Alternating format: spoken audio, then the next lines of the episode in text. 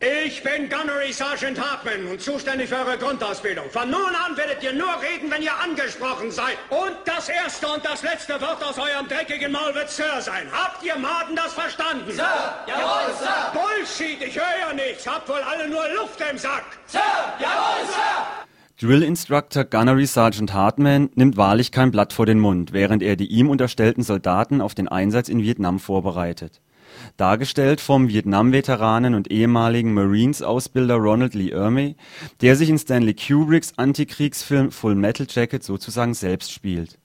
Der vorletzte von nur 13 Filmen Kubricks ist Teil der zurzeit im AK Filmclub gezeigten Filmreihe, die sich mit dem Schaffen der Regisseurslegende befasst.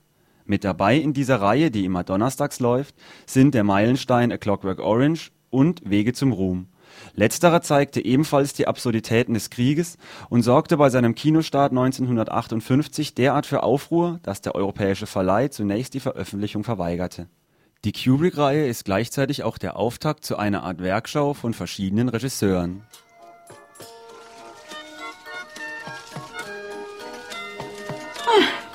Wenn mein Gesicht doch noch so glatt wäre wie mein Arsch. Hast du den Arsch aber lange nicht gesehen, Elena?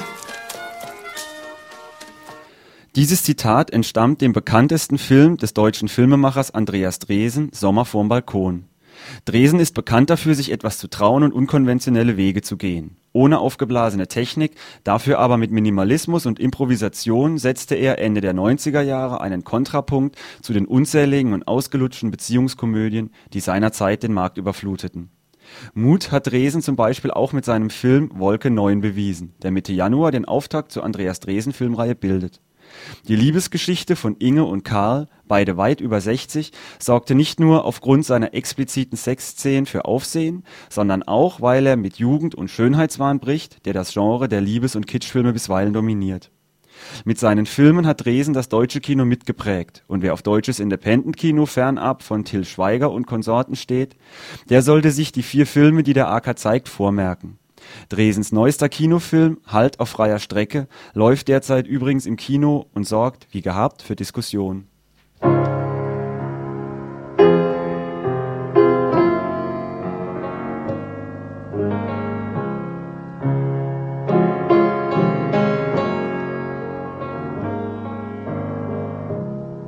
Wrap the world in happy paper.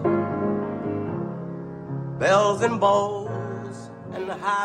Lonesome Traveler, so heißt das Lied aus dem Film Wolken ziehen vorüber von Aki Kaurismäki. Lonesome Traveler, das passt, denn das sind auch die Figuren in Kaurismäkis Filmen. Diesem Sujet folgt vor allem die sogenannte Trilogie der Verlierer des finnischen Regisseurs, die ab kommendem Februar auf dem AK-Programm steht.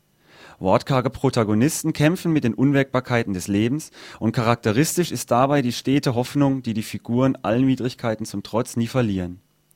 Nicht zuletzt deshalb sind die Filme von Kaurismäki, der interessanterweise nicht gerade als Menschenfreund bekannt ist, menschlich und hoffnungsfroh und sollen den Zuschauer, so der Regisseur, ein bisschen glücklicher in die Realität zurückentlassen. Besonders deutlich wird dieses Dogma beim Titel des Films Wolken ziehen vorüber, der die Reihe eröffnet. Ein Ehepaar stürzt in eine finanzielle Krise, versucht aber unerschütterlich und mit stoischer Ruhe sein Schicksal zu meistern. Passend zu seinen Figuren zeichnet sich die Darstellung durch Minimalismus in Gestik, Sprache und Kamera aus, ein Paradebeispiel für den Stil des Regisseurs. Und wer den wohl unglücklichsten aller Kaurismäki-Protagonisten kennenlernen will und erfahren möchte, warum Kaurismäki auch der Meister der Lakonie genannt wird, der sollte außerdem mit Lichter der Vorstadt den letzten Teil der Trilogie nicht verpassen.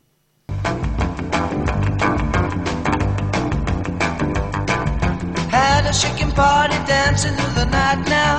Everybody shaking to the left and shaking to the right now. Die Regisseursreihen werden, wie man es vom AK kennt, ergänzt durch sehenswerte Einzelfilme. Besonders empfehlenswert hierbei der Stummfilm Sunrise von Friedrich Wilhelm Murnau aus dem Jahre 1927, der am 14.12. vom Freiburger Stummfilmmusiker Günter Buchwald live mit Klavier, Geige und Saxophon vertont wird. Für den Filmfreund ist also auch in der zweiten Semesterhälfte wieder jede Menge Sehenswertes dabei. Es lohnt sich ein Blick ins Programmheft. Wer sich beeilt, der kann diese und nächste Woche noch ein paar spannende Gefängnisfilme oder den Abschluss einer Berlin-Retrospektive mitnehmen, in der anlässlich des 60. Jahrestages des Mauerbaus unsere Hauptstadt die Hauptrolle spielt. Guten Morgen, guten Morgen, Sonnenschein. Nichts geht über eine schöne Tasse Kaffee. Das ist Tee, Oskar. Guten Morgen, guten Morgen, weck mich aus und komm herein.